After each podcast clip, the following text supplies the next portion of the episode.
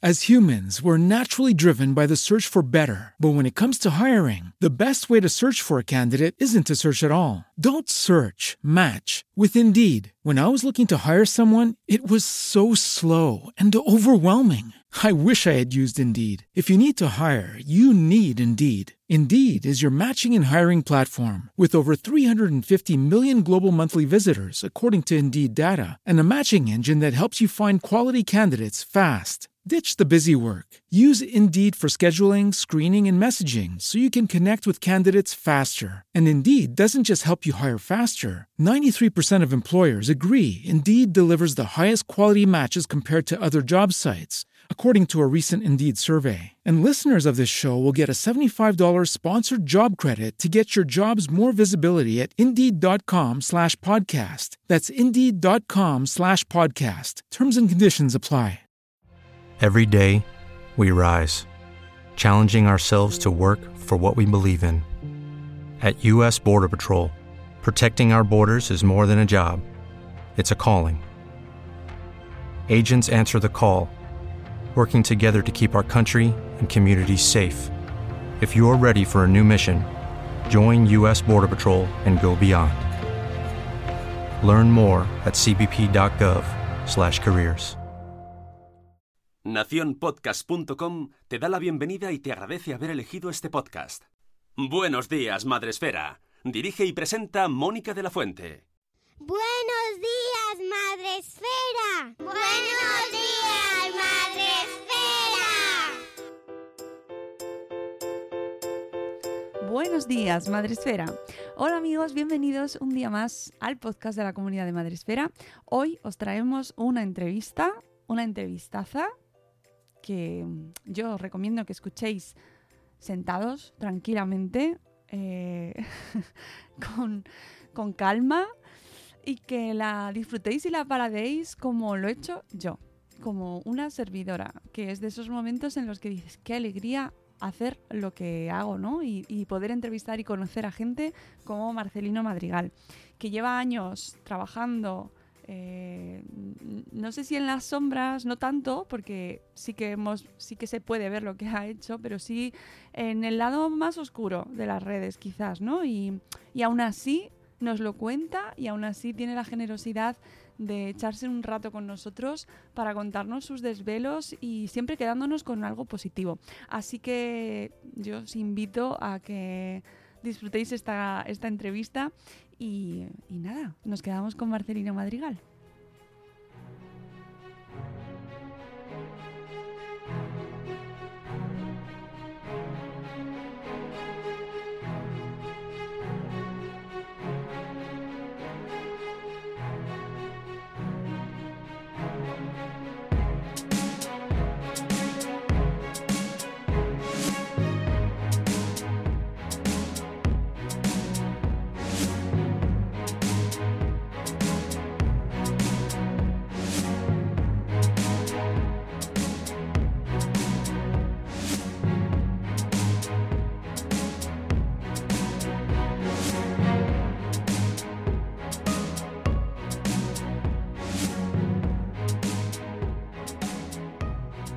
Tenemos con nosotros a un invitado, eh, bueno, una entrevista muy especial que quiero que todos los que estáis ahí detrás escuchándonos os pongáis muy cómodos porque viene con mucho contenido y que yo espero que aprendamos mucho con esta entrevista. Yo estoy segura de que yo a nivel personal lo voy a hacer y para mí es un placer saludar hoy a Marcelino Madrigal. Buenos días, Marcelino, buenas tardes o buenas noches, cuando nos escuche la gente.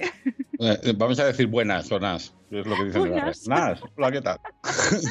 Muchas gracias por, por, acercarte por aquí, por el podcast, que sé que andas siempre pues muy liado por Twitter, te vemos, eh, entras, sales, eh, haces un hilo, te vas, ¿no? Sí, yo, bueno, intento, intento que no se me vea mucho la cabeza, no ya sé que Twitter me, me pegue con el mazo, que es lo que suele hacer. Mm, ahora iremos a eso, iremos conociéndote, sí. porque eso, madre mía, a mí me trae, no lo puedo entender. Ah, bueno, es lo, que, es lo que tiene la vida, nadie dijo que fuera fácil, ¿no? Ya, Pero... ya. Eh, Marcelino, mmm, le podéis encontrar en Twitter ahora mismo. Sí. Esperamos que dure. En los últimos cinco minutos. Sí. como M Madrigal. Y yo lo descubrí eh, gracias a tweets que iba a través de mi amiga Ima Ferragut, que es contacto común y, y que... Y la lo que- adoro. Y, yo. Y entonces todo lo que ella tiene en su círculo, pues eh, a mí me gusta y me, me- parece que me aporta. Entonces, pues lo sigo. Y vi tus tweets eh, que nos ibas eh, aportando pues sobre cómo utilizar Twitter de una manera más constructiva. Y a partir de ahí empecé a seguirte. Y ver que había más y más y más y que tenías un blog y que tú llevabas muchísimos años eh, ya ahí metido y haciendo muchas cosas, muchas cosas Mm. que no era solo esto que estabas haciendo ahora, ¿no? Esto de, oye, ¿cómo puedes Sí. eh, investigar en Twitter? No, no, había mucho más. Soy el del cuento del dinosaurio. Ese de ir Estabas despertó y ahí. estaba ahí. y Estabas estaba, tú. estaba ahí, seguro. Cuéntanos un poco, eh, para la gente que no te haya descubierto en Twitter, porque a lo mejor son más de Instagram, por ejemplo, Eh, eh, Mm. quién eres y, y cómo has llegado o qué has hecho para, para de repente plantarte aquí y, y tener una historia a tus espaldas enorme con la tecnología, las redes, en fin. Cuéntanos quién eres. Bueno, pues yo siempre digo, yo, yo, eh, me presento siempre como un padre preocupado. Uh, Sí, soy un padre preocupado. Lo único que, que además soy un padre ya bastante, eh, digo, a ver, eh, te ayudito ya, y madurito. O sea, ya tengo 54 años, llevo más de 35 años trabajando en TI, en tecnología, que eso la gente, hay gente que lo sabe y gente que no lo sabe. ujú. Y durante esa trayectoria, pues efectivamente me ha, me ha pasado de todo, ¿no?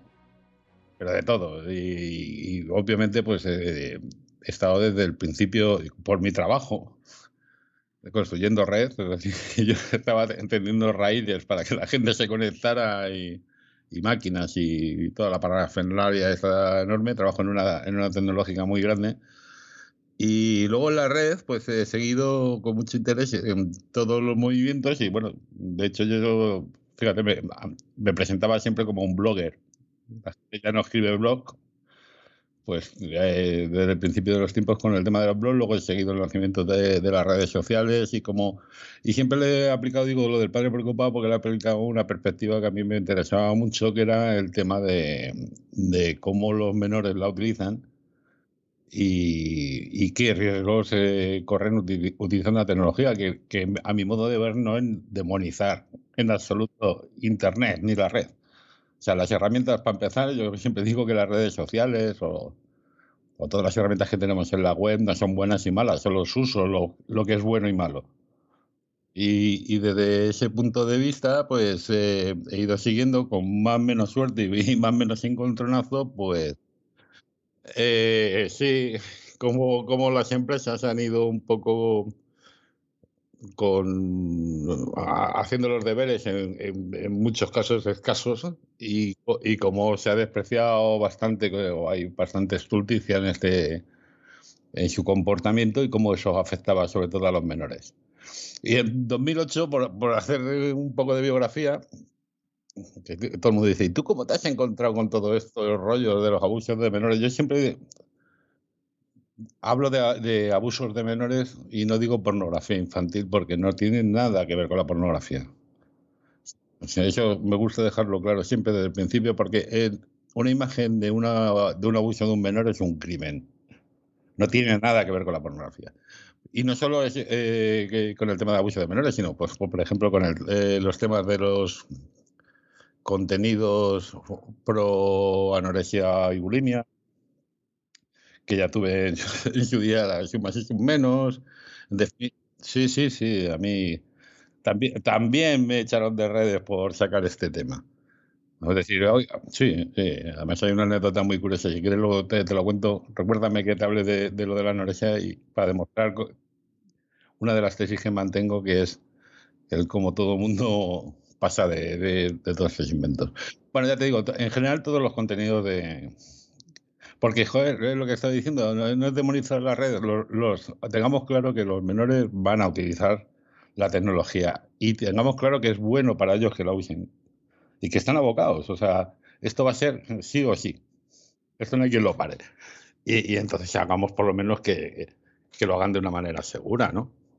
Esa es un poco la línea que he seguido. En 2008 se me ocurrió enfrentarme con alguien que es muy poderoso, que era Microsoft.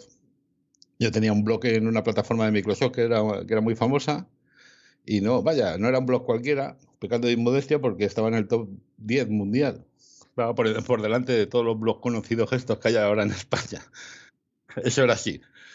Y un día, documentando eh, una de las cosas que era la censura absurda que todavía aplican las empresas de Estados Unidos en las redes sociales, con contenidos como eh, pues las madres amamentando, amamantando a, a, los niños y, y, bueno, que Microsoft metía mucho la pata porque eh, recuerdo que censuraban blogs porque ponían la foto de, de la estatua de la, eh, de la sirenita danesa y cosas así pues empecé a encontrarme con un montón de contenido de, pornografía adulta. Y dije, esto no puede ser. O sea, estos señores, que son los guardianes de la moralidad, me están contando que es que estas cosas lo hacen para, para salvarnos de, de vaya usted a saber qué. Y aquí hay un montón de pornografía. Y de pronto, pues me empecé a encontrar con que había un montón de perfiles que tenían caras de niños y niñas. Y dije, y, dije, ¿y esto? ¿En estos contenidos qué, qué es? Y obviamente detrás de los perfiles, pues empecé a encontrarme pues lo que es un horror, un infierno, ¿no? el tema de, los abusos de menores. Y llegado ese momento, pues empecé a denunciar todo este tema, incluso con Microsoft, en colaboración con ellos, hablando con ellos directamente. Oye, esto no puede ser, ¿esto qué es? Con policía. estoy hablando de policía, la situación que había en 2008-2009, que ahora mejora un poquito, pero aquello cuatro agentes de, de la BIT. Y aquellos contenidos no se retiraban. Los de la BIT me decían, pero ¿qué quieres que hagamos? y entonces eh, escribí una entrada que se llamaba Deadlet, que es un nombre de un señor, contando qué es lo que hacía este señor en, la, en las redes.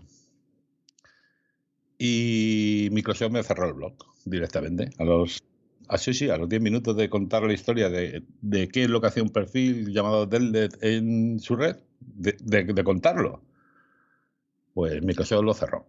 Empezaron a decir que si había imágenes, que no sé qué. Yo nunca he puesto una imagen explícita en la red porque eso es, eh, eh, equivale a ser un delincuente y yo no soy un delincuente.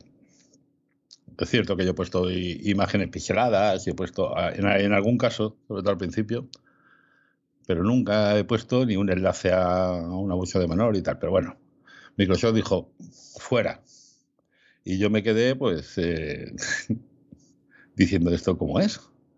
Y empecé a mover, a mover eh, hilos, hablando con. Lo comuniqué, por supuesto, a todas las autoridades, desde la policía, defensor del menor, la Comunidad de Madrid, de la Comunidad de Madrid al Congreso de Diputados, del Congreso de Diputados, dando el salto al charco, porque ya encontré que había gente que estaba haciendo o que le había pasado lo mismo eh, en otros países, en Estados Unidos sobre todo, y en, y en UCA. Y llegué hasta, he llegado hasta el Congreso de Estados Unidos con estos temas, pero no se movían un dedo. Y en cambio, fíjate lo que son las cosas. El tal Derlet, un día alguien me escribe un correo, un año y medio después de que me cerraran el blog, y me cuenta que es que estaba haciendo googling ahí, haciendo una búsqueda y ha aparecido el nombre de este señor y este y claro, él estaba interesado en saber cómo sabía yo la historia de este tío, cómo lo había contado y tal, ¿no? Y bueno, yo me aseguro de quién es y tal, y, le contesto y le digo, mira, pues eh, esto es lo que ocurrió hace un año y medio y tal, y, me cuenta que era el director de una escuela de teatro en Alemania y que el tal del era un empleado suyo que lo acababan de detener por, eh, por casos relacionados con abusos de, de críos. Y el blog o, el perfil del amigo del estuvo un año y medio abierto después de que cerraran el mío. Y yo empecé a decir, esto sí que ya no puede ser. ¿Quién es el que se hace responsable de, de, este, de este invento? Y ese es un poco el origen de todo, mi preocupación, mis cuitas, mis problemas con todo con toda esta historia, porque obviamente desde Microsoft luego sale, saltaron a Facebook, de Facebook saltaron a Twitter, de Twitter pasaron por otras redes, a Instagram, a TikTok, a, programas de mensajería como WhatsApp. Y porque esta gente, claro, el objetivo de, los malos es siempre, son dos, ¿no? Es contactar entre ellos para cambiarse sus cromos y sus materiales. Y el segundo es estar donde están los menores. Y entonces van saltando de, a las redes más populares que utilicen. Cuando Facebook era popular entre los menores que estaban allí, cuando Twitter era popular estaban allí, y cuando estas dos redes que están en decadencia ya no son utilizadas por los menores, sino que estos chicos, eh, los niños y las niñas que están en TikTok y están en Instagram, están allí. Porque están. Mientras que tú y yo hablamos, ellos están. Las 24 horas. Cuando hablamos de ellos, porque yo creo que la gente que mm. nos escucha, que tú a lo mejor, como llevas tantos años en esto, lo, mm. tienes, eh, no sé, a lo mejor no, pero tengo la sensación de que mucha gente que nos escucha no tiene ni idea de quiénes son ellos. ¿sabes? Y, es, y esa despersonalización a veces es como peligrosa porque no sabes quiénes son y es como, me da igual, no me van a afectar. Pues son gente como Deldet y peores y si quieres damos unos cuantos números yo siempre a mí me gusta dar datos, ¿no? Una de las cosas que, yo trabajo siempre es con datos y para que veamos el volumen porque hay gente que dice no es que esto no existe, esto claro. Bueno, pues veamos. En todos los organismos, en cada país tiene un organismo oficial que se encarga de recoger datos, ¿no? Bueno, España recoge el Ministerio del Interior, en algún caso alguna fundación y tal, pero normalmente en los países donde las empresas explotan las redes sociales y recogen datos, ¿no? Entonces a mí me gusta hablar mucho de los de Estados Unidos, porque Estados Unidos lógicamente engloba empresas como pueden ser Twitter, Facebook, Instagram. Bien, lo que nos cuentan estos señores es que mm, 2018, la base de datos de imágenes de abusos de menores tiene 280 millones de imágenes. Es decir, hay 280 millones de estas fotografías que cuando encuentran una se cae Twitter, de Twitter y todo el mundo nos ponemos a protestar. Mira, alguien ha visto una foto y tal. Bueno, 280 millones. Y de esos 280 millones, pues han conseguido localizar a 15.000 víctimas. No podemos hacer un porcentaje bastante pero bueno, como estos números son así, pues podemos pensar, eh, vamos a acercarnos un poquito más a, los datos de 2019. En 2019 nos hablan de que ha habido eh, todas las redes están obligadas, las redes que operan en Estados Unidos, a enviar un informe de que ha habido un encuentro de este tipo a esta, a esta empresa que es la que lo gestiona, que es una empresa, porque el gobierno de Estados Unidos decidió que fuera una empresa y le da pasta para ello. 48 millones de dólares, me parece, han tenido de asignaciones pues nos dice que hubo 16.900.000 informes de abusos de menores en redes sociales como Twitter, Facebook. Más del 90 y tanto por ciento de, los informes que llegan son de, una sola red, que es Facebook. Para que nos hagamos una idea. Las otras son en bastante menor medida. Por ejemplo, Twitter creo que fue aproximadamente un millón. 16.900.000. Y bueno, joder, esos 16.900.000 encuentros que tenían, pues aproximadamente 70 millones de imágenes y vídeos de abusos de menores en un año. Y en España aproximadamente nos dicen, porque claro, Twitter sí sabe desde dónde tuiteamos y Twitter no le engañamos, o Facebook. Ellos tienen nuestros datos y los que reconocen y los que no reconocen, ¿no? Nos habla de que en, un solo año llegaron desde informes de abusos de menores cuyo origen estaba en España, alguien subió una imagen, alguien hizo tal, que eran eh, cercanos a más de 48.000 en un año. Yo lo he, contado, alguna vez y he dicho, bueno, y de los 48.000, ¿cuántos se traducen en detenciones, investigaciones? Porque de vez en cuando en los periódicos leemos alguna noticia referente a esto, ¿no? que gracias a la colaboración y tal, la Guardia Civil ha detenido y no sé qué, o policía y tal. Eh, son 48.000 en un año de un país, de las empresas más gordas. Y esto es lo que yo, cuando me refiero a ello, me refiero a este tipo de gente que se dedica a. Yo no hablo de pedofilia, sino al siguiente salto que la, la pederastia, al siguiente salto, a ver, que me crujen. Los puristas. No, no, no. Sí, Sí, porque es una de las cosas que aquí somos los talibanes de la ortografía y los talibanes de cualquier tema. Pedofilia es el, gusto, la atracción por los menores y la pederastia es el abuso del menor, ¿no? A pesar que de abusar de un menor, pues no es necesariamente relacionado con la pedofilia, puede ser por otras causas, ¿no? Puede ser por, por, economía, porque es un negocio, por 50.000 cosas. Y cuando yo me refiero a ellos siempre me refiero a pederastas, no me refiero a pedófilos, porque la pedofilia, queramos o no, está, no te voy a decir naturalizada o aceptada en la red desde hace muchísimos años. A mí todo esto de los maps y tal que hablan ahora, de los menores, de, los adultos que se sienten atraídos por menores que, se han puesto siglas y tienen lobbies y tal, no me cae. Los primeros manifiestos pro pedofilia están colgados en la red desde finales de los 90. Prácticamente con el origen del Internet público para todo el mundo, ya estaban ahí. Y de hecho, en muchas webs se mantienen con crowdfunding, es decir, la gente pone pasta para que estén. Y nadie los, nadie los echa abajo. Así que olvídese usted, muchas veces cuando pasa en Twitter esto de que es que ha aparecido unas fotos de no sé qué, tal y cual, yo digo, madre mía, el día que alguien tenga un encuentro de verdad con las cosas que uno ha podido ha podido ver, ¿no? Claro, es que no, no, llegamos a entender lo que yo no sé si es mejor o peor, ¿no? Eh, los que pasamos de manera, vivimos como muy felices, que vemos tus, tus tweets o, o, seguimos a que Stoppers, ¿no? Por ejemplo, o eh, es, espanta tanto que genera yo, si, yo, si me permite, te voy a describir una escena. Yo la pongo como típico porque a mí, y, luego te voy a explicar por qué me llama la atención. Es un poco cruda, pero esto es así, ¿no? Venga. imagínate que un día entras en la red y te encuentras una fotografía en la que se ve una señora muy elegante, asiática, muy arreglada, fumando, sentada al borde de una cama, ¿no?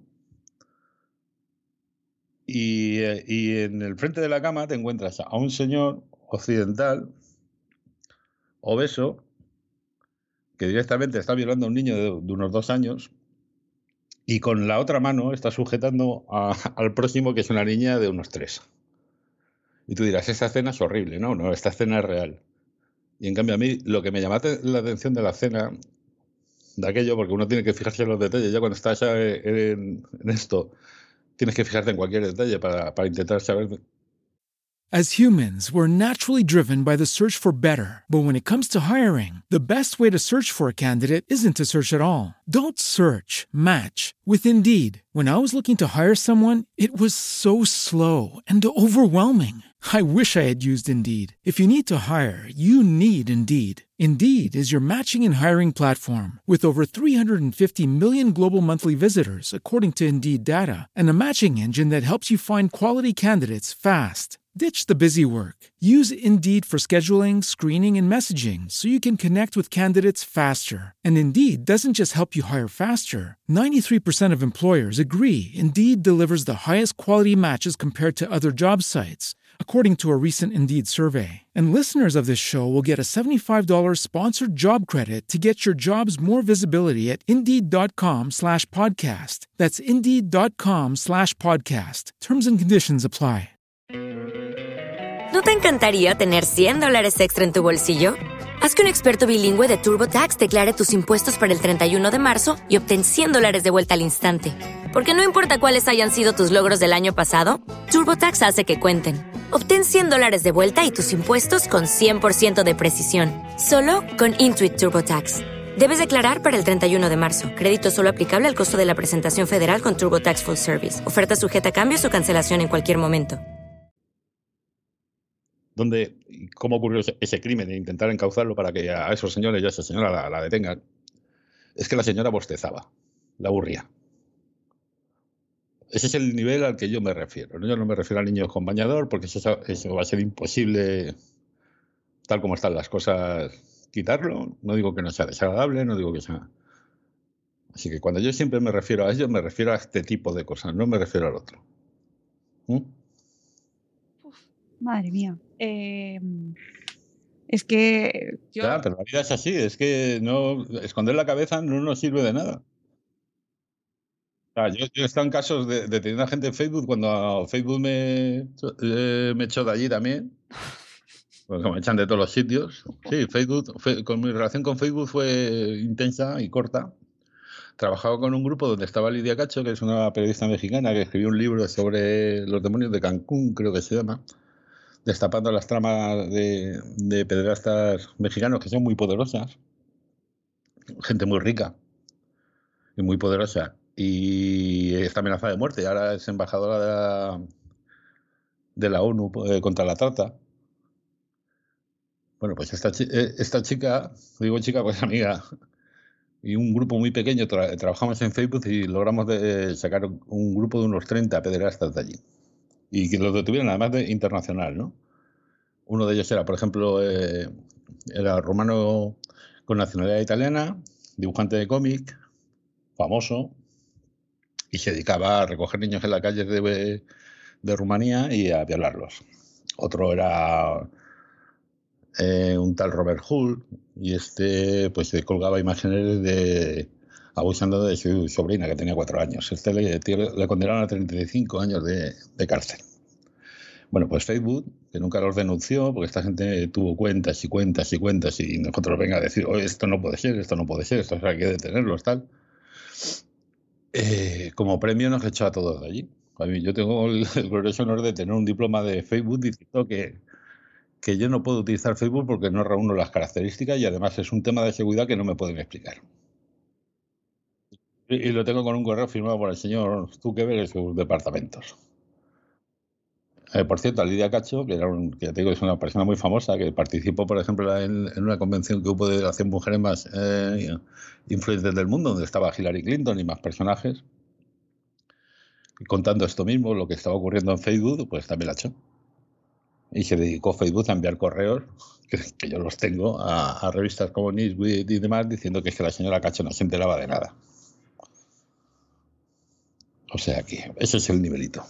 Eh, tienes precisamente sobre las redes eh, una, exposición, o sea, una presentación en tu blog eh, que es súper interesante, donde explicas qué, es lo que falla en el sistema de denuncias, porque, claro, cualquiera podemos encontrarnos con más o menos pericia, más o menos tiempo buscando este tipo de material. Es muy fácil de localizar. Muy fácil. Sí, pero que nadie lo haga porque no, no, no estás directamente detenido, o sea, olvidado. E, eso es muy importante, eso lo hablamos Olvidado. Yo no soy un, de hecho, yo siempre digo, no soy un, yo no soy un cazapederastas, ¿eh? ni un caza. Yo soy un padre preocupado que lo que viene denunciando durante muchos años es precisamente el fallo en el sistema que debería de protegerlos, en los procedimientos. Y lo otro es una consecuencia.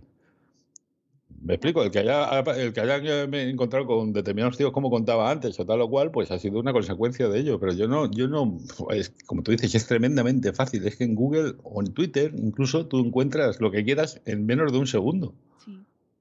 ¿Es así? Eh, eh, a mí me chocó mucho la primera vez que me encontré porno en Twitter, porque es que no sabía que existía porno eh, al alcance de, Bueno, es que lo de Twitter es un, es, un tanto especial porque Twitter es la única red social de Estados Unidos que admite el porno. Abiertamente. Sí, sí, Lo que no admiten es que tú pongas el avatar o que pongas eh, el banner de arriba con una imagen explícita, pero lo demás lo admite perfectamente, les encanta. De hecho, viven todas las actrices, actores, estudios, están ahí incluso todos los negocios que, están asociados, lo cual uno no lo entiende muy bien porque, como bien decimos, joder, si nosotros dejamos acceder a los menores a las redes sociales, les estamos dejando acceder a, claro. a ese contenido, es que es así. Es que, es que pueden entrar menores de 13 años, o sea, con 13 años, a partir de 13, ya pueden hacerse una cuenta en Twitter. Sí, antes, y antes incluso con permiso de sus padres. Claro. Pero nosotros no les decimos, te damos permiso para que entres en, Minecraft o, Fortnite para que juegues o veas los vídeos de YouTube de no sé qué youtuber. Nosotros les damos.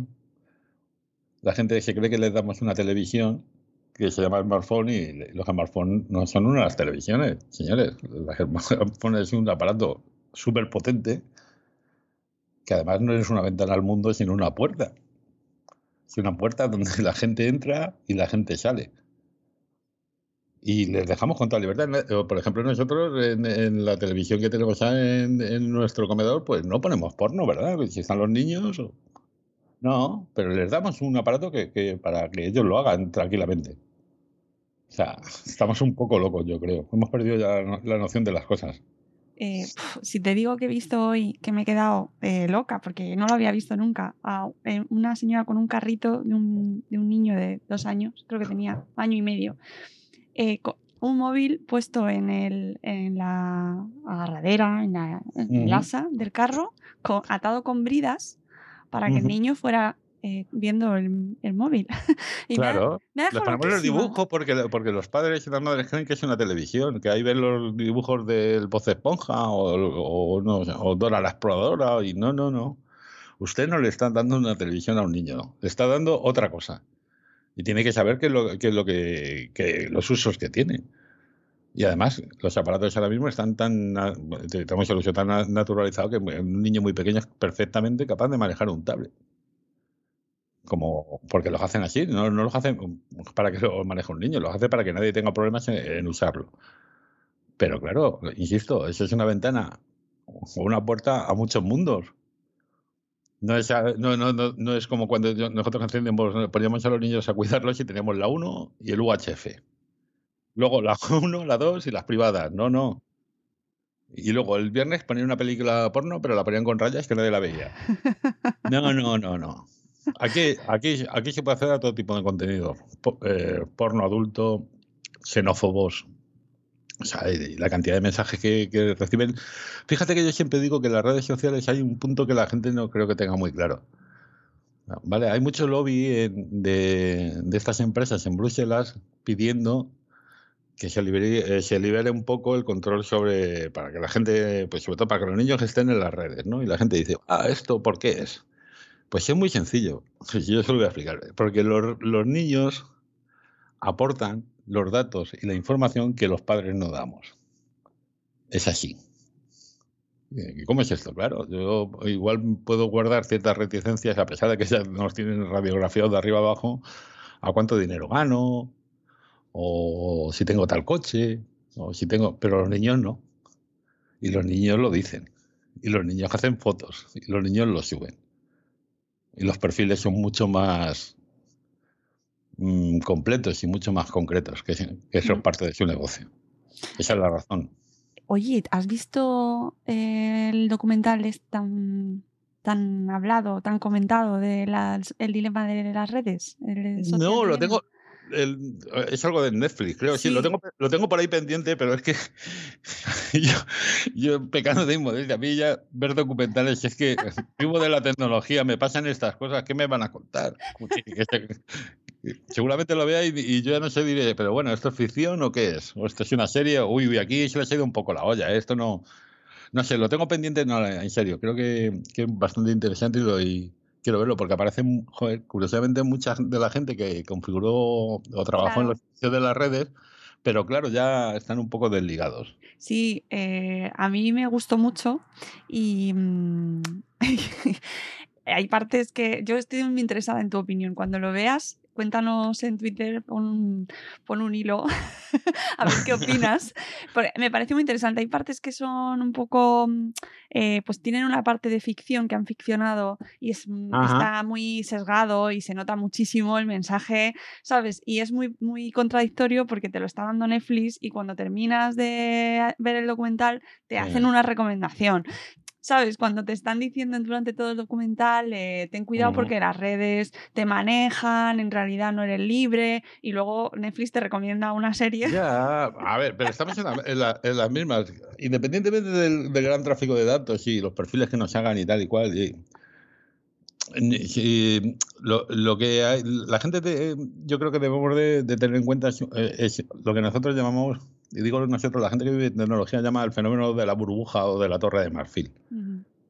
Y yo me enfoco mucho, muchas veces en eso, ¿no? Que es las redes eh, tienen como objetivo, son los grandes resorts, que digo yo, de Mallorca, cuando llevan a los alemanes, los meten en una piscina, empiezan a las 8 de la mañana a llamarles para el desayuno y, y, lo- y los tienen allí y beben y tal, porque quieren que consuman ahí, al lado de la piscina, y luego a las, por la noche no les dejan ni que salgan y, y les ponen un espectáculo para que se quedan y sigan Sí. consumiendo. Eh, Ese, ese son las redes sociales.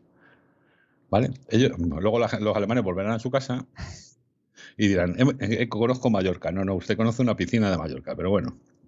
Ese, ese, es el tema. Ese fenómeno nosotros lo llamamos la burbuja o la torre de marfil, porque en el fondo todo está configurado para que tú no salgas de ahí. Y entonces tú tiendes a pensar que el mundo es como lo, que, lo más cercano que te rodea. Yo cuando busco un, contenido en un buscador como Google, Google no es democracia. Google me está presentando unos resultados a mi búsqueda que cree que me van a agradar. no, que, no que sean ciertos.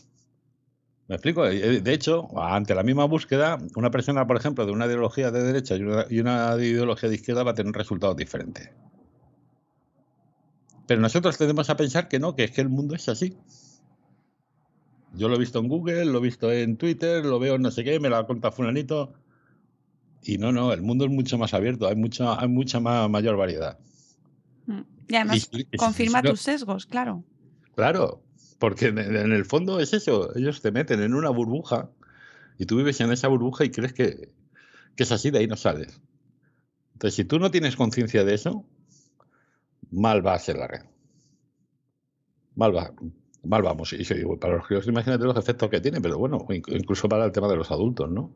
Claro, no, no, por supuesto, y siempre aquí estamos enfocados en, en cómo, como padres, como, como madres, cómo nos cómo les estamos presentando este mundo, ¿no? Que al final es el que les, el que ya, que, en el que viven ya. Y, y, este año lo hemos visto perfectamente, este 2020, en el que nos hemos sumergido de cabeza en todo lo digital, eh, pues debido a las clases a distancia, no nos ha quedado más remedio y ha sido como que de repente tengo la sensación de que muchas familias han, se han llevado las manos a la cabeza, incluso tengo alguna conocida que me decía, se me ha ido de las manos con la pandemia las redes. O sea, he perdido el control.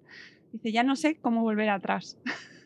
Sí, sí, es así. Eh, pero fíjate que también salió una noticia del tema de la pandemia respecto al, volviendo al tema de los abusos de menores, de que había una especie de, no voy a llamar explosión, sino de un, gran aumento del consumo y claro, porque los, los chavales estaban más expuestos, porque estaban todo el día online y tal.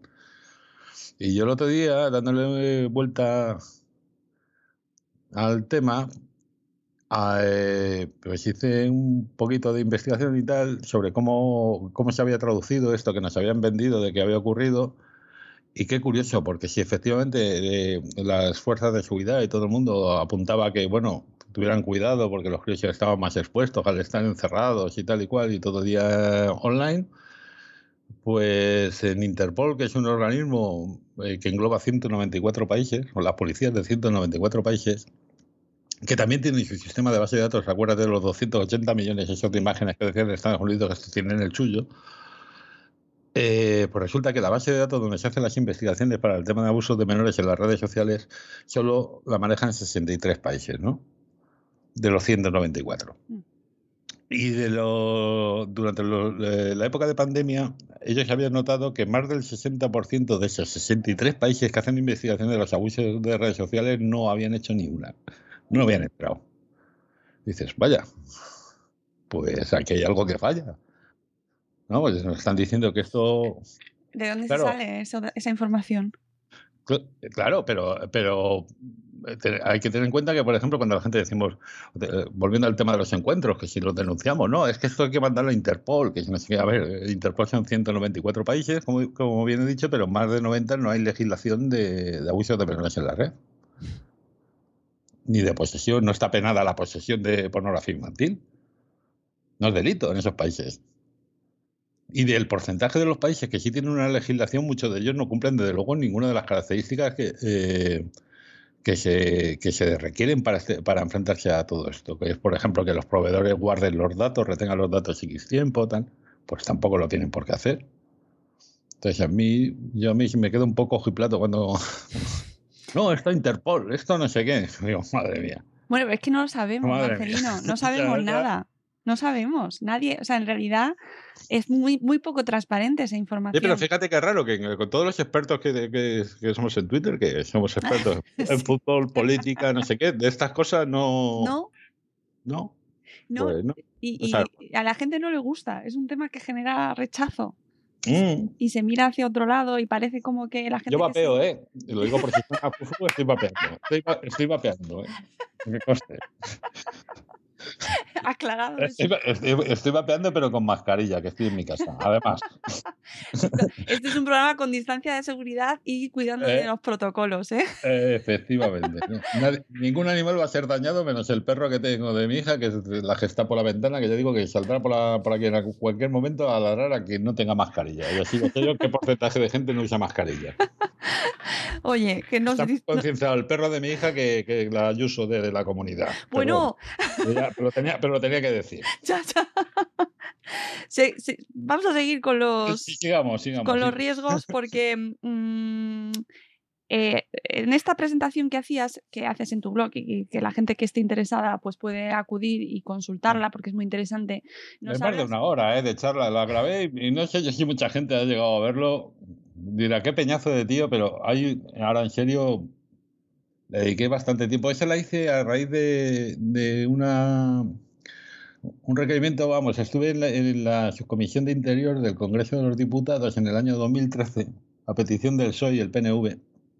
Digo a petición del PSOE y del PNV como otras veces que ya estaba a través de... Me pidió la Comunidad de Madrid, lo pidió el PSOE, el PP y Izquierda Unida.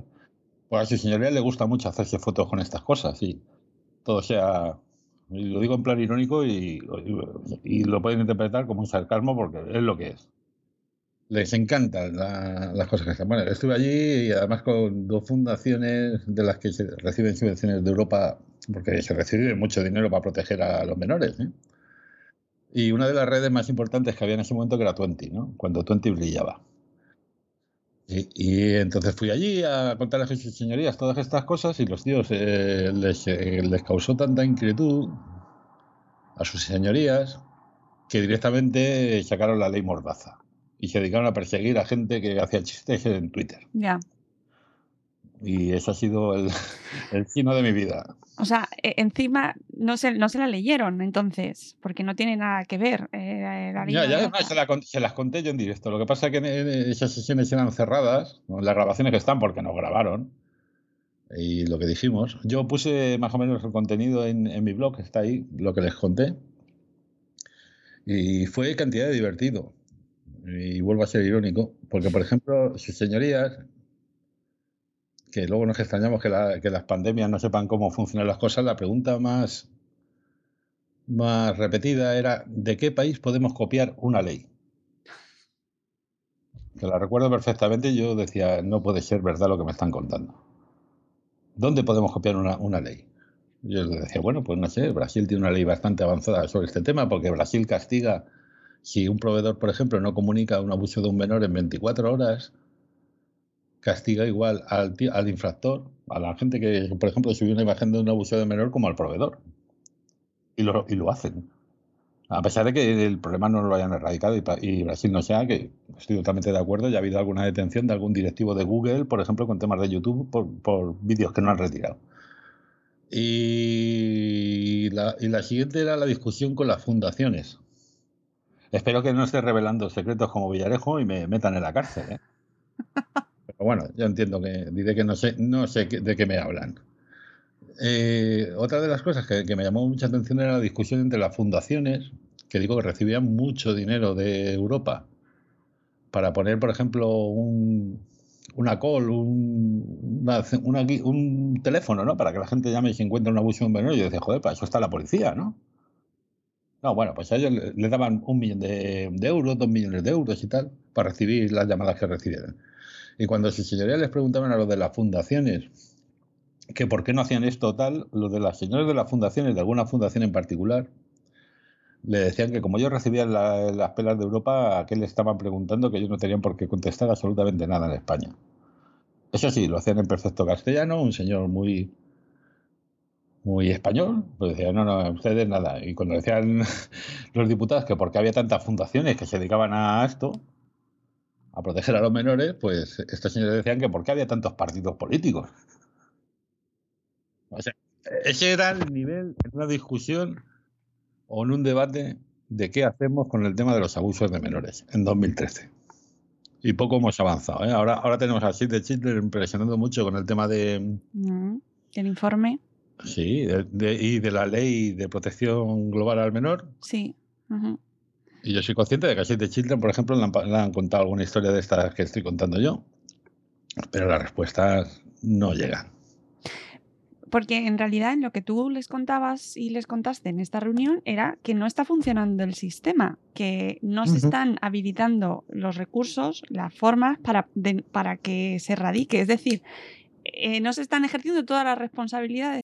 As humans, we're naturally driven by the search for better. But when it comes to hiring, the best way to search for a candidate isn't to search at all. Don't search, match with Indeed. When I was looking to hire someone, it was so slow and overwhelming. I wish I had used Indeed. If you need to hire, you need Indeed. Indeed is your matching and hiring platform with over 350 million global monthly visitors, according to Indeed data, and a matching engine that helps you find quality candidates fast. Ditch the busy work. Use Indeed for scheduling, screening, and messaging so you can connect with candidates faster. And Indeed doesn't just help you hire faster. 93% of employers agree Indeed delivers the highest quality matches compared to other job sites, according to a recent Indeed survey. And listeners of this show will get a $75 sponsored job credit to get your jobs more visibility at Indeed.com slash podcast. That's Indeed.com slash podcast. Terms and conditions apply. With Lucky Land slots, you can get lucky just about anywhere. Dearly beloved, we are gathered here today to. Has anyone seen the bride and groom? Sorry, sorry, we're here. We were getting lucky in the limo and we lost track of time.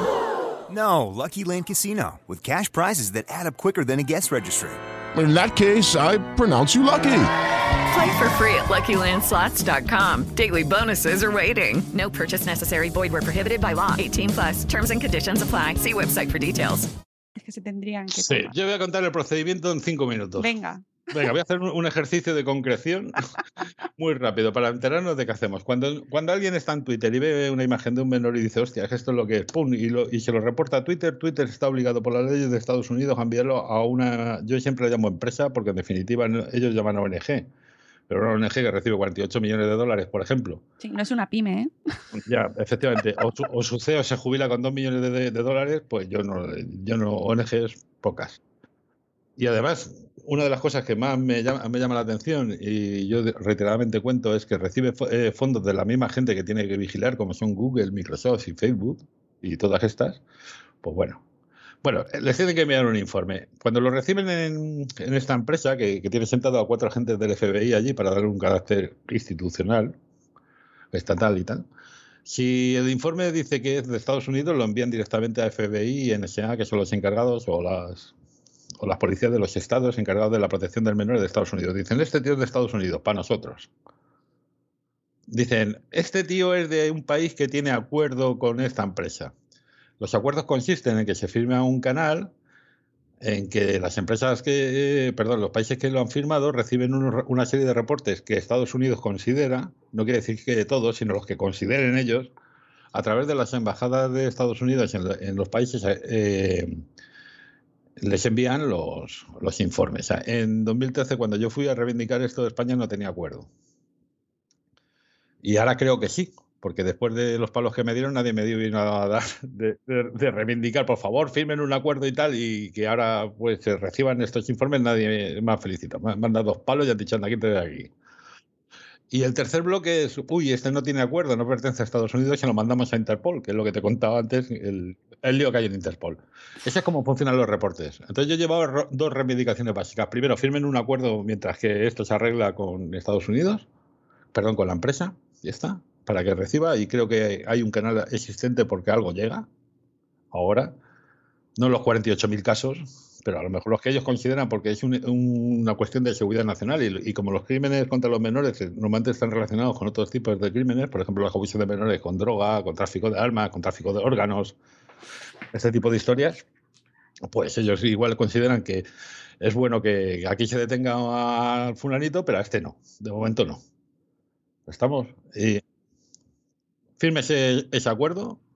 Y el, segundo es una reivindicación que llevo haciendo 12 años, que es que por un medio telemático de, un canal seguro, est- esta empresa de las narices, eh, perdón, estas empresas que explotan las redes como Twitter y Facebook, que se nutren de, publicidad y obtienen ingresos en, en estos países, en nuestro país, por favor notifiquen los casos que sean españoles, esos 48.000 directamente a policía, guardia civil o a fiscalía o a quien decidan mediante un acuerdo directamente e inmediatamente. Para que ellos consideren si eso tiene que ser investigado, llevado ante un juez XX. Esto que es, en definitiva se puede traducir, oiga, por favor, dígale a Twitter o a Facebook que envíe un correo cuando encuentren un abuso de menor, en España, no lo he conseguido. Ni lo voy a conseguir, yo creo que me saldré de este mundo. Eh, a mi hija, cuando firme el testamento, le diré, por favor, hija, sigue con esto. A ver, a ver si alguien... Sí, eh, es que es de locos. No tiene decir, ningún sentido. Estoy diciendo, yo, yo, eh, hubo una pregunta en el Congreso de Diputados de una senadora, perdón, de una diputada del PSOE respecto a esto. Me dijo, Marce, oye, ¿qué puedo preguntar sobre esto? Como lo de la ley, ¿no? Oye, pregunta esto, ¿cuántos casos han denunciado las redes sociales en España, las redes sociales radicadas en Estados Unidos de abusos de menores? La respuesta fue cero. Cero. 2013, ¿eh? Y no, y no hemos mejorado. Lo cual quiere decir que hay serias dudas de que, por ejemplo, si un mexicano o un colombiano tienen un, un encuentro con un abuso de menor y el tío tiene la buena fe de, de denunciarlo, o perdón, de reportarlo a Twitter o a Facebook tal, eso acabe en las manos de la policía española. Claro, que, que la gente se piensa que denunciando o reportando en Twitter sí, sirve de mucho. Le dan al botón rojo y aparecen los guardianes de la galaxia rápidamente y... No, señores, el mundo no es así. El mundo no es así. Y de hecho poco sirve, y yo lo sé porque he reportado miles y miles, literalmente miles de, de estos perfiles, inundar a la policía con, con denuncias de que en Twitter hay pornografía infantil. Porque no les ayuda. Lo saben perfectamente lo que hay y lo que no hay. Y, también la policía está abocada a, seguir las leyes. Las leyes no permiten inve- investigaciones eh, proactivas. Vo- Voy a ver qué pesco. De hecho, tuvimos una, una polémica muy gorda con el tema de los agentes encu- encubiertos, porque la- las fuerzas de seguridad no están por eso. Y de hecho, dentro de la escala, y absolutamente desbordados y con los medios que tienen, pues lógicamente intentan ir a- dentro de la escala de, de- estos bestias y da por los peores. Y para ellos los peores son los productores, la gente que genera esas imágenes, no la gente que los distribuye, no la gente que... Pues, eso no. ¿Vale? Hombre, no digo que no lo hagan, que no los detengan. Quiero decir que sus esfuerzos están centrados en otra parte. Ya me imagino. No, y además, como encima jugamos con el mundo del anonimato, que yo entiendo que luego se pueden localizar, pero no tienen permiso tampoco en muchas ocasiones, ¿no? Sí, pero eso yo creo, fíjate, yo ahí mantengo un, un poco de disidencia, ¿no? Porque digo, joder, qué curioso que sí, qué curioso que las redes sociales que se nutren especialmente sus ingresos, los, que declaran son nuestros datos y que nuestros datos les permiten segmentarnos en grupos y decir estos son los señores de 40, se- sean los, señores de 50, o, porque luego nos ponen una publicidad que llega, eh, hombre, no le van a vender un audio a un, a un niño de 12 años. Digo yo, ¿no? Eh, ya, pero fíjate lo que significa eso. Cuando decimos, es que, es que los menores están en las redes y es porque eh, falsifican la, fecha de nacimiento. Pero, a ver, por favor, o sea, ¿qué me está diciendo usted? ¿Que Facebook o Twitter le están poniendo anuncios a- de cómprame coches a, niños de 12 años que dicen que tienen que tener 40? No, no, eso, eso no es así. Es decir, hay una problemática muy gorda, sobre todo porque las medidas y la tecnología que, que- que se ha desarrollado para luchar contra otras cosas, por ejemplo, co- con, el tema de los derechos de autor, no se ha hecho para esto. Claro, sí, es verdad. No, no se ha, de- no se ha desarrollado a la misma velocidad porque este tema es lo que es. A la gente le interesará, no le interesará, pero Es verdad, no Es- interesa tanto. Tú cuelgas Claro. un vídeo en YouTube con un segundo de una canción, y, y no llega a subir. nada. O sea, Nada. y sí, Pero- es verdad. Sí, hoy, hoy discutíamos, por ejemplo, con el tema de reconocimiento de voz. Hay algunos sistemas, por ejemplo, que se utilizan en las redes sociales, uno en particular que es FotoDNA, que es un sistema de Microsoft, que está basado en imágenes. Las imágenes se catalogan y se hasean, lo que decimos nosotros, se le pone un identificador y permite saber, esta imagen es de un, de un abuso de un menor, la tenemos catalogada como tal, vamos a ver en, en cuántas redes están que utilicen esta tecnología, ¿no? Muchas de ellas las utilizan Facebook, Twitter. eh, con Twitter me partí yo la cara para que empezaran a utilizarla cuando lo utilizaron ya directamente yo ya estaba fuera de Twitter porque Twitter lógicamente me dio la patada, como otras veces. Pero bueno, se utiliza esa tecnología. Lo que pasa es que, fíjate, es una tecnología que, eh, que tienes que catalogar la imagen y, por ejemplo, en vídeo no funciona. Y, y, uno en 2019, cuando yo te hablaba de las cifras de qué imágenes se suben, pues igual tiene algo de relación que más de 20 millones eran imágenes, pero más del doble eran vídeos. Porque los vídeos no... Hay un efecto además eh, contrario, porque si tú utilizas la estrategia de, eh, utilizar un catálogo de imágenes, las imágenes saben perfectamente los malos que están catalogadas y lo que hacen es generar nuevas imágenes. Y generar nuevas imágenes significa exactamente eso, cometer nuevos crímenes. Es el efecto contrario, fíjate. En fin. Madre mía, pero es verdad que, estamos súper controlados en un montón, y hay mucha gente que se lleva las manos a la cabeza, no, es que yo no quiero poner un, un Alexa en mi casa porque me van a controlar, pero, o sea, y es verdad que hay, hay un montón de, nosotros damos nuestros datos en todo, o sea, y te sale el banner personalizado y el email y, y, sin embargo está toda esta información. Claro, si es que cuando te haces una búsqueda en Google, eh, eh, cuando haces una búsqueda en Google, Google examina antes de darte un resultado más de 90 parámetros, incluido el si estás de pie o estás sentado. Sí, sí, para ofrecerte un resultado, porque no es lo mismo, lógicamente, si ellos consideran que tú tienes el móvil y que además estás haciendo una posición de, de pie, el resultado que te van a dar es igual que vayas a tal sitio. Madre mía. ¿No? Qué fuerte. Ah, ¿Eso no lo cuentan en el documental ese? Eso, no. Ah, vaya, es que no han, hablado todavía conmigo. No creo, que, no creo que tengan ganas de hablar conmigo. O yo por lo menos no me enteré, pero no me sonaba eso, desde luego. Sí, pero siempre apuntamos a las redes sociales. A ver, yo conozco y trabajo en tecnología. Desde hace más de 10 años se hacen mapeos por parte de bancos españoles de, de zonas más deprimidas y zonas más pobres, más ricas y tal, para sus negocios aquí en España no, no estamos. Y lo hace, tú imagínate lo que se puede hacer por ahí. Estoy hablando hace 10 años. Oiga, no, esta agencia aquí no interesa. Aquí bajen los.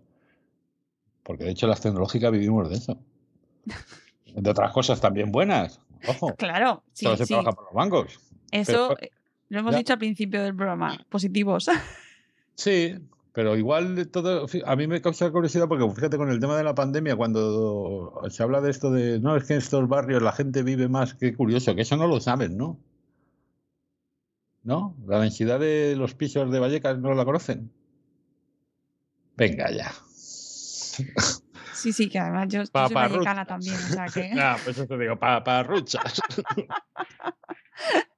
Oye, eh, sabemos que las redes eh, y los proveedores fallan, ¿no? En este sistema de denuncia, fallan las administraciones. Ah, sí, mira, eso sí me interesa decirlo mucho. Yo siempre he defendido que hay cuatro pilares básicos dentro de lo que es la defensa del menor. La defensa del menor o los menores los tenemos encima de una mesa apoyada en cuatro pilares. Padres y educadores, fuerzas de seguridad y jueces, los políticos, las empresas. Esos son los cuatro pilares que hay. Y cada uno tiene su papel si una de las de los pilares falla, pues igual que igual eh, que pones un vaso de agua encima de la mesa, se estampa en el suelo. Y aquí hay gente que no está haciendo los deberes. Los padres y educadores porque somos los más cercanos y porque eludimos nuestras responsabilidades y les regalamos los smartphones y, y, no les acompañamos. Y luego además nos excusamos diciendo es que de tecnología no sé, oiga, pero de ser padre sabe, porque esto es lo mismo, ¿eh? En el tema de la fuerza de seguridad y los jueces, porque no les damos los medios. Los empleamos para otras cosas. En el tema de los políticos, porque los políticos son los que promulgan las leyes. Y bien que lo hacen cuando les interesa, ¿no? Lo de la ley de Mordaza les interesa. Venga, pues, a, por ello. Y en las empresas, porque las empresas están para, con un solo objetivo, que es maximizar sus beneficios. No proteger a los menores. Lo que no puede ser es que un padre sea la policía y la policía sea el juez y el juez sea la empresa. Eso es lo que no puede ser y es lo que nos está pasando continuamente, ¿no? En España la retirada de un contenido de una web lo tiene que determinar un juez. Un juez. Y todos los días vemos cómo cuentas aparecen y desaparecen porque un moderador contratado en Filipinas le ha dicho que eso no le gusta. A mí que me lo expliquen.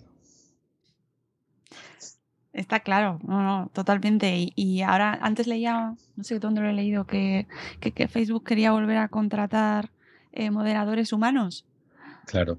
Para su contenido, volver a contratar moderadores. Sí, como, como lo hacían en, en 2010, que los, contra- los subcontrataban en Marruecos a un euro la, eh, la hora aproximadamente.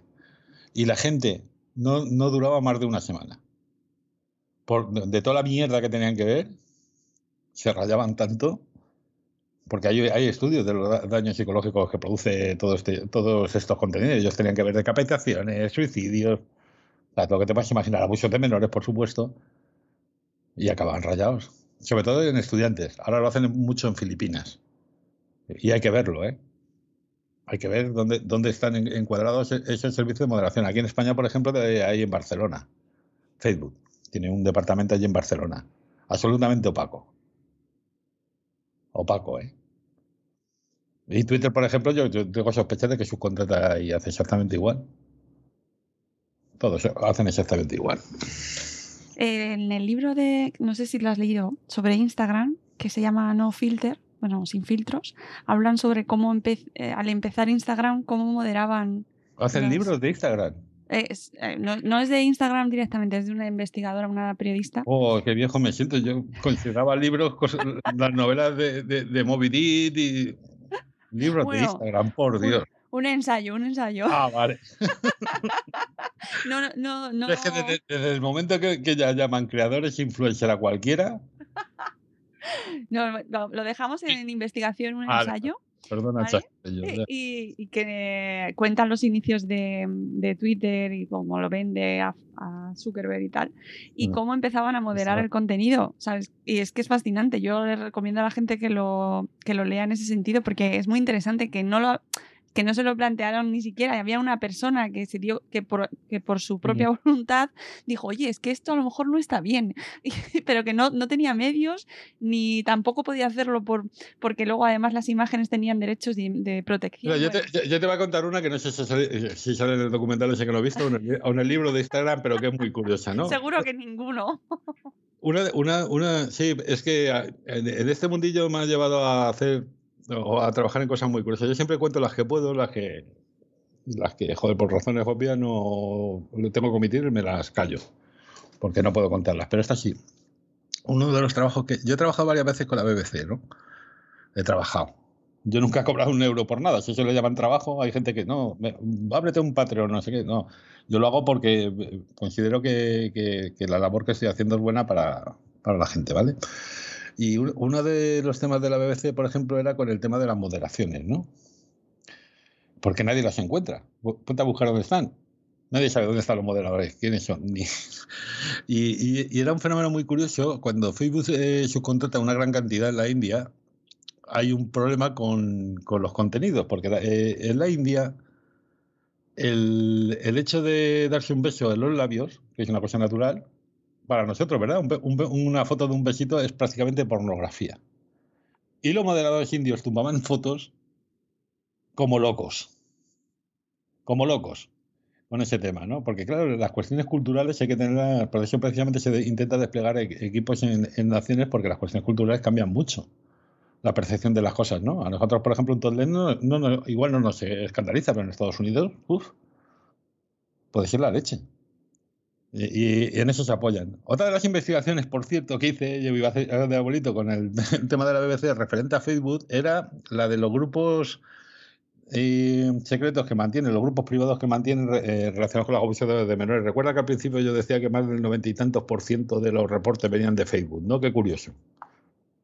Bueno, pues esto era por, por eso que te digo. Entonces, había grupos privados donde se hacía este tipo de actividades, eso se denunció, Facebook dijo que iba a mejorar y un año después la BBC me volvió a llamar y me dijo, Marce, oye, échanos un cable con esto y vamos a ver si realmente han cumplido sus promesas, ¿no? Y claro, la, la respuesta era no. Aquello estaba igual. Entonces, eh, la gente de la BBC se dirige a Facebook y le dice, oye, nos hemos encontrado imágenes de abusos de menores, estos contenidos, esto no puede ser, dijisteis que lo iba a arreglar, y la respuesta de Facebook es, estáis mintiendo. Y, como estáis mintiendo, me lo vas a tener que demostrar. Y entonces la BBC coge y el, informe que, que se hizo, con el que yo participé, y se lo envía a Facebook. Y Facebook va directamente a comisaría y les denuncia por enviarles enlaces de pornografía infantil que estaban en Facebook. Eso está en las hemerotecas y te lo puedes, lo, y lo puedes ver. Es decir, Facebook denunció a la BBC por decirle a la BBC que tenía pornografía infantil en Facebook. Pero es un poco absurdo eso. ¿Ya? Pues está en las, en las hemerotecas y si buscas aquel enfrentamiento se, se dirimió así. Los señores de, la, de Facebook denuncian a la BBC por enviarles enlaces de Facebook. Acojonante. El fabuloso mundo de la moderación. Y digo que, que, tiene mucha relación porque, por ejemplo, una de las cosas que nos está pasando en Twitter con cuentas que aparecen y desaparecen dependiendo de ideología, yo creo que está muy relacionada con el tema de la subcontratación. Un invigilando de libros. Es decir, es, es fácil que dentro del mundo de la moderación, si te encuentras a alguien con un selgo, pues mire, para, porque total, ¿qué le van a decir? Son dioses. ¿Quién vigila al vigilante? Uy, este no me gusta, fuera, este no me gusta, fuera. ¿Cómo afrontamos eso como padres? Ahora que te están escuchando, ya han escuchado. No, a estas horas ya estarán todos dormidos. Este loco, no este, creo. lo- este No, no, loco. Están buscando a ver cuándo vas a sacar el libro, eso ya te lo aseguro yo, pero si yo si escribiera un libro con todo. Bueno, me tengo que ir de este país. Me voy a tener que ir de todas maneras, pero bueno. bueno, bueno, si te vas a tener que ir, escribe el libro. Además que, fíjate que, que- qué frustración, porque mucha de la gente, yo he vis- visto en Twitter últimamente que me sigue con el tema de las conspiraciones, el QAnon, el tema del caso Bar España, que si los de Alcácer, el mundo ese de las conspiraciones, cuando le digo, chicos, esto no va de eso, te me apedrean. Si yo escribiera un libro contando este tipo de cosas, pues directamente diría, nada, eso. Lo del caso Bar España es que, es que me parece cantidad de curioso. Fíjate que cuando... Yo, lo- yo a mí me lo dieron, a- no sé si lo conoces, el caso Bar España. Pues muy de lejos, muy de Ya, lejos. No sí, me es suena una de las mucho. teorías de las conspiraciones de estas que corren aquí. Yo voy a hablar de eso ya para que directamente ya te quemen, Vale. quemen el podcast. Bueno, es una teoría que mantiene que, que en un bar en- se reunían gente como Cans y Fabra y, y vestidos de satánicos y hacían ritos satánicos y Ah, violaban niños y los mataban en un bar de allí. De... Que estaba relacionado con Alcácer, ¿no? Con la desaparición bueno, de las niñas. Sí, luego lo relacionan con Alcácer, porque en el fondo aquí todo esto eh, lo que hacen es vivir del cuento un montón de gente contando estas historias, pero ¿cómo es el tema que cuando las mismas hijas de, la- de donde se origina el bulo, que no deja de ser una separación dolorosa, es una separación entre un marido y una mujer, y entonces el marido empieza a acusar a la mujer, que se ha ido además con un tío de pasta, de que el otro es un pedófilo. Ese es el origen. Sí, sí, eso es así. Pues fíjate que las mismas hijas de este señor dicen que su padre se lo inventaba, que tal y que cual, porque luego sacaron unos vídeos en YouTube, que se metió un periodista de por medio, quizá tal. Las mismas hijas del tío que origina di- di- es que nuestro padre se lo inventó. As humans, we're naturally driven by the search for better. But when it comes to hiring, the best way to search for a candidate isn't to search at all. Don't search, match with Indeed. When I was looking to hire someone, it was so slow and overwhelming. I wish I had used Indeed. If you need to hire, you need Indeed. Indeed is your matching and hiring platform with over 350 million global monthly visitors, according to Indeed data, and a matching engine that helps you find quality candidates fast. Ditch the busy work. Use Indeed for scheduling, screening, and messaging so you can connect with candidates faster. And Indeed doesn't just help you hire faster. 93% of employers agree Indeed delivers the highest quality matches compared to other job sites, according to a recent Indeed survey. And listeners of this show will get a $75 sponsored job credit to get your jobs more visibility at Indeed.com slash podcast. That's Indeed.com slash podcast. Terms and conditions apply. With Lucky Land slots, you can get lucky just about anywhere. Dearly beloved, we are gathered here today to. Has anyone seen the bride and groom? Sorry, sorry, we're here. We were getting lucky in the limo and we lost track of time. No, Lucky Land Casino, with cash prizes that add up quicker than a guest registry. In that case, I pronounce you lucky. Play for free at LuckyLandSlots.com. Daily bonuses are waiting. No purchase necessary. Void where prohibited by law. 18 plus. Terms and conditions apply. See website for details. todo aquello y tal y cual, pues todavía la gente de las conspiraciones las nie- lo niegan. Y le dice, joder, pero si está diciendo su hija que no, que mira, que... Porque en el fondo es seguir mamando de la teta. Qué pena, ¿eh? Y, y te, o sea, es que al final, claro, todas esas es, es un follón, es un, Sí. un lío que no yo creo que la mayoría de la gente no se entera de nada, oye ruido eh, y confusión. Sí, intent- intentamos darle explicación a algo que posiblemente no la tenga más que una, ¿no? Que somos malos. En los seres humanos hay gente muy buena y hay gente muy mala. Así de sencillo. Retomo Sí. mi pregunta anterior. ¿Qué podemos hacer? Exactamente. Como padres y madres que tenemos hijos ya de edades que ya nos están pidiendo, ya están entrando, han entrado ya, eh, son pequeñitos, pero siempre es buen momento. ¿Cómo afrontamos este mundo de Internet para Bueno. sacarle el mejor partido posible? Pues hay buenas y malas noticias sobre esto. Dámelas todas. Sí. La mala es que los padres y las madres no podemos proteger a nuestros hijos de todos los riesgos de la red. No podemos, esa es la mala. Pero la buena es que si les educamos, ellos se van a proteger solos. Así que el camino está muy claro. Tenemos que ejercer de padres y de madres. Y eso no es tan difícil, no tiene nada que ver con eh, botones de aceptar y memorias y pantallas. Simplemente ejerzamos de padres seamos responsables, acompañémoslos. Yo siempre digo que cuando eh, abrimos una actividad que co- consideramos un riesgo para, para nuestros hijos, los acompañamos. Imagínense eh, lo, del tema del patinaje o el, o el tema de la bici. Uno, uno le compra sus rodines, su casco y sus coderas y sus rodilleras y le, lleva de la mano y cuando ya sabe eh, guiar la bici lo sueltas, ¿verdad? Pues esto de la red es exactamente lo mismo. Acompañémoslo, no, estás fiscalizando a, los hijos porque tú seas amigo de ellos y te intereses por quiénes son eso, esos que llaman amigos en la red o, o qué fotos suben. No puede ser que yo esté preocupado por cómo viste mi hija y, no sepa qué foto sube a la... Y, no sé, y, y en ningún caso es fiscalizar. Ojo, yo siempre pongo una barrera del menor en 12, 13 años. Luego las cosas cambian, pero uno sigue siendo padre y madre. Y la, la red es un espacio público, no excluyente. Tú estás en tu casa y dices, no, es que esto es invadir la privacidad del menor. No, señor. En mi casa vive, yo vivo con mi hija, que es un espacio que compartimos, y yo no me voy de mi casa porque está mi hija. Pues en la red es exactamente igual. Estamos, eso sobre todo eh, al principio, explíqueles las cosas. Una de, de- el significado de las palabras, que amigo es, es el, el tío que juega al, fútbol con, con ellos en, eh, en el patio del colegio o, o- o con quien ven en- y, y comparten tal actividad. Esos son sus amigos, no cualquiera que hay en la red. Porque hay gente que es amigo que, no, que realmente no lo son. Yo, yo publico un decálogo con un- unos consejos para críos y tal, pero básicamente son todos el mismo. Tengan sentido común y ejerzan de padres y de madres. Y que los críos no te vean como un fiscalizador, sino como un aliado. No te voy a decir como un amigo, porque un padre y una madre, yo lo siento, yo no creo en el concepto ese de padres y madres somos amigos, somos otra cosa. Podemos ser muy amigos de nuestros hijos, pero, pero somos además otras cosas, que no, no eluden nuestra responsabilidad. Así que ejerzámosla, ejerzámosla. Mm. En, en tu blog está, ten- para los que nos están escuchando, el post 10 cosas que explicaría a un niño sobre el uso de la red y Mm. además complementado por eh, 10 consejos para explicar a tus hijos pequeños cómo protegerse en la red.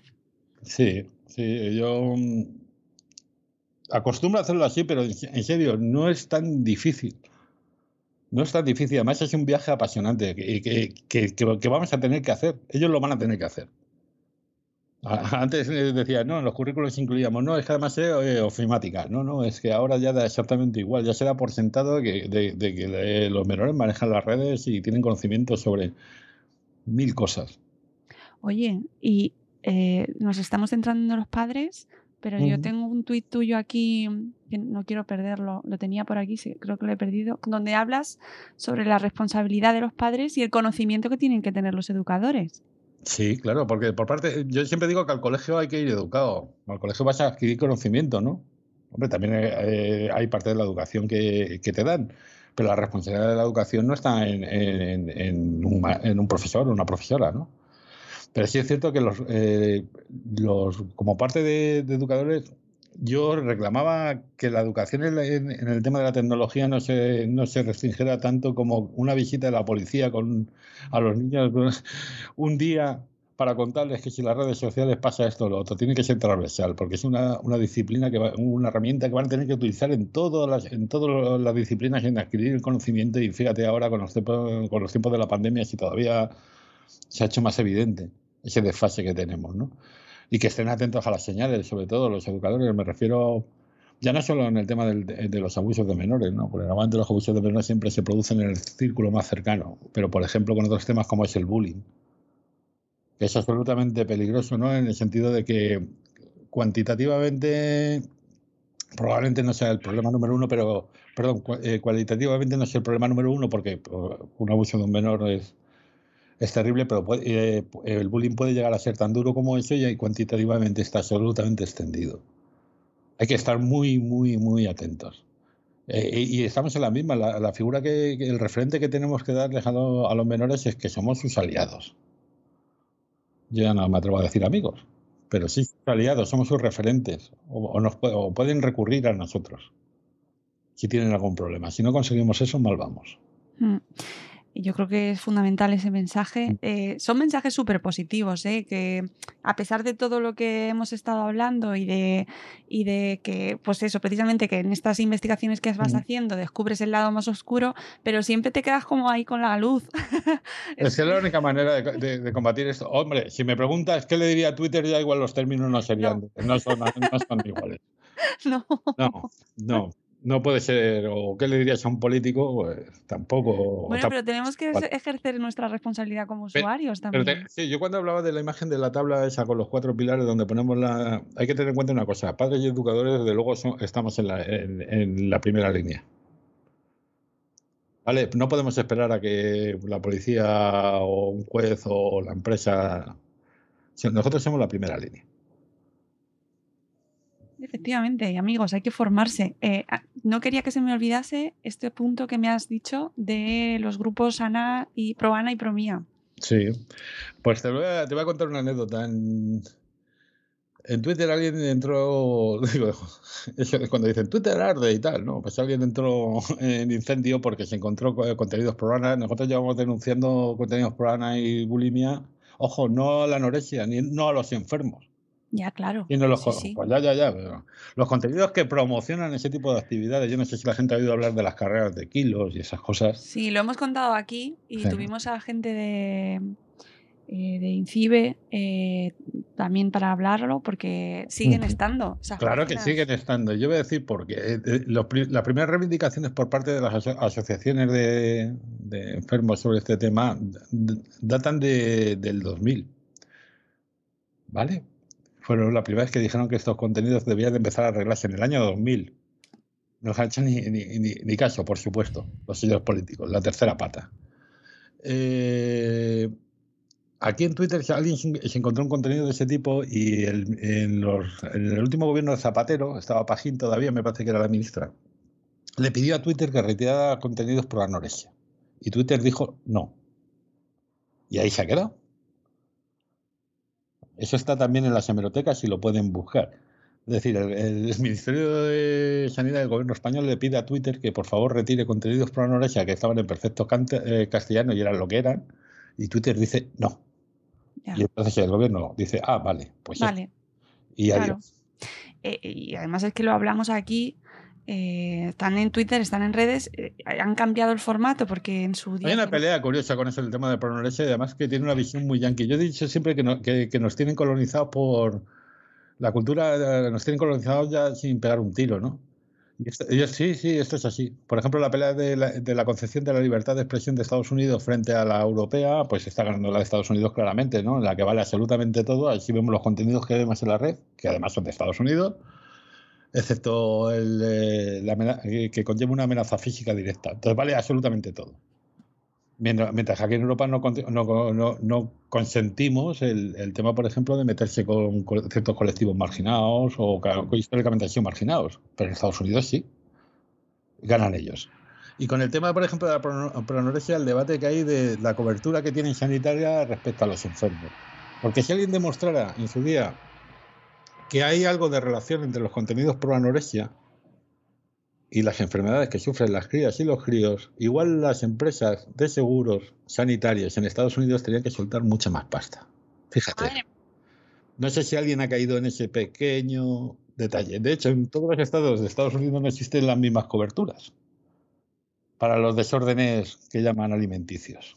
Hay algunos que los contemplan, otros que los contemplan como un mal transitorio psicológico y tal. Pero si se demostrara que los contenidos por anorexia desde luego han afectado a eso, alguien tendría que soltar mucha pasta, ¿verdad? Uh, ¿Qué cosas? Eso no lo dice en el documental ese tampoco. no tampoco. Joder, vaya tela. Madre mía. Ya. Ya. Pero está bien, ¿eh? Sí, bueno, yo, yo siempre digo que, que a mí no me tienen por qué creer la gente. Yo, ya sabes que lo digo mucho en Twitter. No, no, usted contraste. Vale, yo a diferencia de las conspiraciones que digo, no, es que la, la vacuna de la gripe produce. No, no, no, no, usted contraste. Mire, este, este enlace, este enlace, este enlace, ¿lo ve? Ya está, evalúelo. Claro, pero eso no lo sabemos hacer o no queremos hacerlo. Bueno, yo mientras me deje Twitter intento que la gente aprenda algo. Desde luego. ojo, a que la gente aprenda algo de eso es demasiado prepotente. Intento compartir algo de conocimiento, porque yo hay otras cosas que no sé. Por supuesto, yo el, el otro día vino un fontanero a casa y me dijo, y le decía, oye, aquí sale poca agua, y- pero dale a este grifo que hay aquí. Yo no he visto grifos en mi vida. Yo sé de tecnología, no de grifos. Así que, A- nos enseñas mucho, aprendemos un montón y yo creo que el mensaje que tiene que llegar hoy, de, van a llegar muchos mensajes, espero, pero sobre todo es que seamos conscientes de, que, Mm. de, de lo que hay fuera y que se puede aprovechar todo lo positivo que hay, pero siendo conscientes de que mm, de ese pensamiento buenista de no, es que las redes se autorregulan, pues No. no, es verdad. o sea, no. Ah, eso normalmente lo dice alguien que tiene acciones en una red. Y lo digo totalmente, esto sí que lo voy a decir totalmente en serio porque yo he visto a gente que, que luego resultó que era accionista diciendo, no, no, precisamente eso. No, las redes se van a autorregular y no sé qué, eso lo decían hace 18 años y este tema se va a acabar. Ya. No, no, no, no. Las redes no son buenas, las redes son herramientas o medios y, y- y los usos es lo importante, insisto mucho en esto. Claro. No es que Twitter sea una mala red o Facebook sea una mala red, no, no, si es el uso que nosotros mismos hacemos y- o, o la explotación que hacen por parte de estas empresas permitiendo X cosas. La herramienta es perfecta. Claro, fíjate, tú y yo estamos hablando, pues gracias a eso, como hablas con mucha gente y puedes adquirir conocimiento y pedir ayuda, 50.000 cosas buenas. Para los menores todavía mejores. Pero, pero pues, hay un mínimo para que sean seguras y eso es lo que tenemos que pelear. Y que como padres, pues que acompañemos a nuestros hijos en ese camino, que no, igual que no les dejamos solos en la calle, ni en otros sitios, ni en, vamos, ni se nos ocurriría. Sí, pero, pero fíjate qué curioso que muchas veces les, hacemos responsables de eso, ¿no? Pasamos el foco a la víctima, que eso lo hacemos divinamente, ¿no? Es que fíjate, la, la niña o el niño, las fotos que subía a las redes. ¿Dónde estaban los padres? Decimos, ¿no? Oiga, que la víctima es el menor. Igual ha hecho, ha hecho, no sé, se aventura demasiado o se ha puesto demasiado, lo que usted quiera, pero es que nadie tiene por qué me- me acosar a un crío. Nadie. Es, como si justificáramos que dejamos al al niño en el parque y de pronto viene un señor y se lo lleva o, o abusa de él y no, la culpa es del niño. ¿Pero qué me dice? Hagamos el parque seguro, ¿no? Exacto. Hagamos el parque seguro. Por cierto, que no cierren los parques, por favor. Aprovecho para hacerlo. Bueno, siempre, siempre podemos reciclar las casas de apuesta y ponerle columpios. Sí, sí. Cuando Mm. nos cierren los colegios, que tampoco no los cierren, por favor, pues los llevamos ahí a los niños. Oye. Marcelino, de verdad, mm, qué placer hablar contigo. Eh, me ha encantado. Igualmente, igualmente. Espero que no nos apedren demasiado. Oye, Bueno, sobre todo a vosotros que hacéis una labor fantástica. A mí ya, como ya estoy acostumbrado, tengo costra. Pues, mira, No, yo creo que no. hagan Eh, lo que quieran. yo creo que hemos. La conversación ha sido bastante legal. no Sí. se ha- no, no creo que estará dentro de lo normal. Puede pasar cualquier cosa. Sí, si bueno. quieren una, visión más gore o yo, yo no voy a decir con más morbo porque a mí nunca me ha gustado, pero desgraciadamente la, la- la- la vida supera la ficción muchísimas veces y esta es una. Ya. Así. Y, y quiero recomendar también, que la he conocido gracias a ti, a un- otra cuenta en Twitter que se llama Congosto, Mariluz, Hombre, eh, que aprendo mucho con ella también. es eh, eh, mi, mi es- adorada, ma- mi, adorada- mi adorada con, con gusto hace unos análisis de Claro. Twitter que te caes. eh, eh, pero Yo siempre digo woman ruler, o sea, la tecnología tiene que ser mujer. Jo. Ya está. Qué bien. Hombre, Pues, claro. Pues tenéis que seguir a Congosto, seguir a M mm, Madrigal. Bueno, ahora soy, soy M Madrigal, pero mañana vete tú a saber. Bueno, ya Mañana igual, soy, mañana soy igual el señor suspendido. ya veremos. Pero oye, antes de irte, ¿por qué te suspenden? O sea, ¿por qué te quitan la cuenta? ¿Porque te amenazan o te, te denuncian mucho? ¿O ¿Cómo? Porque fíjate que esta historia que te he contado que y nos hemos reído y, y hemos sido más serios y esta historia me ha costado a mí muchos años y muchas noches sin dormir y muchos palos. Yo he vivido amenazado de muerte. Eh, por, parte de, los malos, de las bestias, y por parte de los que no son malos, por parte de las empresas, que, iban a mi trabajo y decían, oye, dile a este señor, que además tenía tengo un poder de decisión interesante, como tal, como este producto vale, este producto no vale, joder, que no se equivoque. ¿Vale? O han escrito, o gente que escribía a mi trabajo diciendo a este despídenla porque pertenecían a un lobby o, o vaya usted a saber, a este despídenle porque.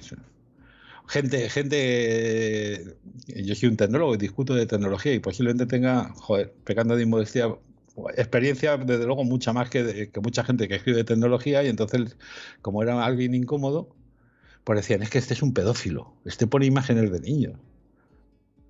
Este y así ha sido años, años. Y en Twitter en, en concreto, pues en eh, cuando inicié una, ca- una campaña que era un tweet al día, pidiéndole al CEO de Twitter en España y a Twitter España que por favor arregle esto, y se repitió durante mucho tiempo y mucha gente la, la hizo, pues a quien se cepillaron fue la, mi cuenta. Yo tengo todos los perfiles tal como fueron suspendidos y eliminados guardados.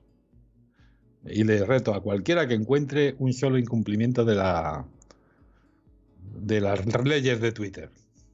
Entonces, por ejemplo, hacían un evento en el que aparecía Twitter, y esto es así, lo puedo demostrar. Yo siempre hablo de las cosas que puedo demostrar también, de las que puedo decir y encima puedo demostrar. Hacían un evento en el que estaba Twitter, una fundación de protección a los menores y policía, y me escribían desde la fundación diciendo, oye Marce, tío, no les des mucha caña y tal, porque sabían que estaba por ahí. No, no, no, no os preocupéis. Y cinco minutos antes de empezar el evento me suspendían la cuenta. Y luego me escribía la fundación diciendo, es que esto es de Twitter.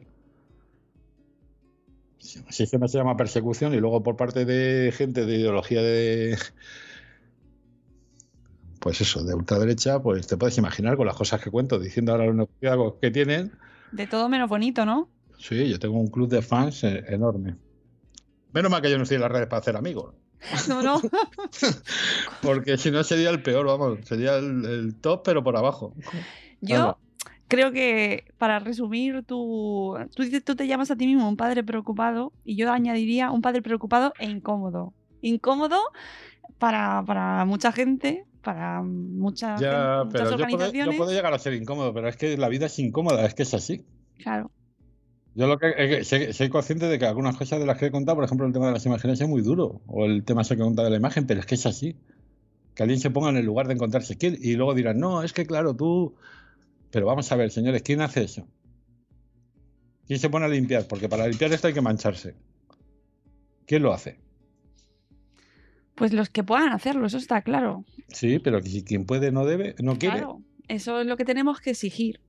Hay que exigirlo como Efecti- usuarios. Efectivamente.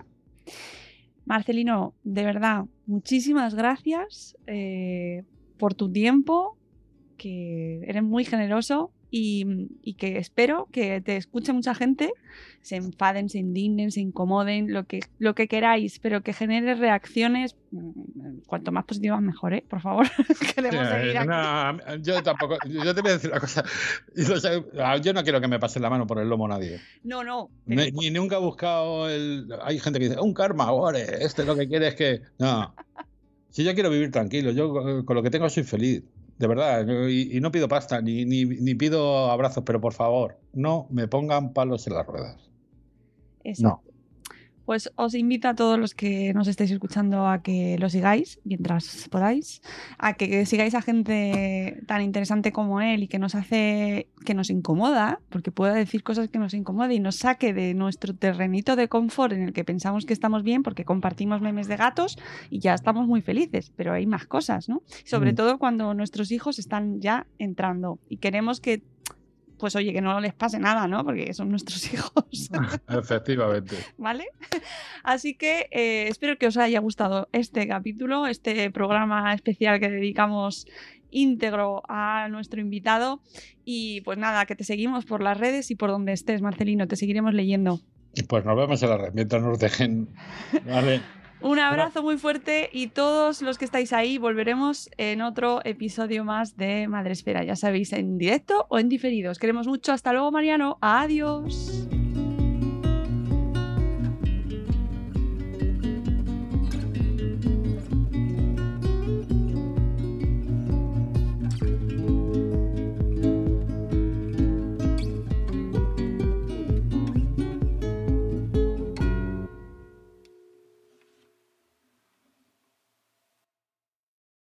As humans, we're naturally driven by the search for better. But when it comes to hiring, the best way to search for a candidate isn't to search at all. Don't search, match with Indeed. When I was looking to hire someone, it was so slow and overwhelming.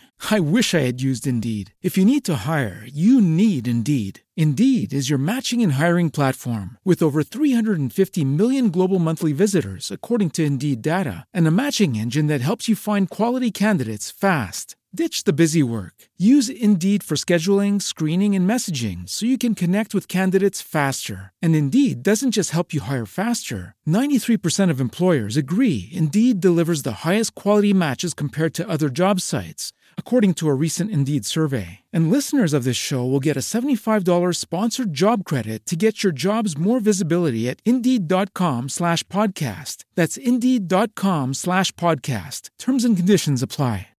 With the Lucky Land slots, you can get lucky just about anywhere. This is your captain speaking. Uh, we've got clear runway and the weather's fine, but we're just going to circle up here a while and uh, get lucky. No, no, nothing like that. It's just these cash prizes add up quick. So I suggest you sit back, keep your tray table upright, and start getting lucky. Play for free at LuckyLandSlots.com. Are you feeling lucky? No purchase necessary. Void where prohibited by law. 18 plus terms and conditions apply. See website for details.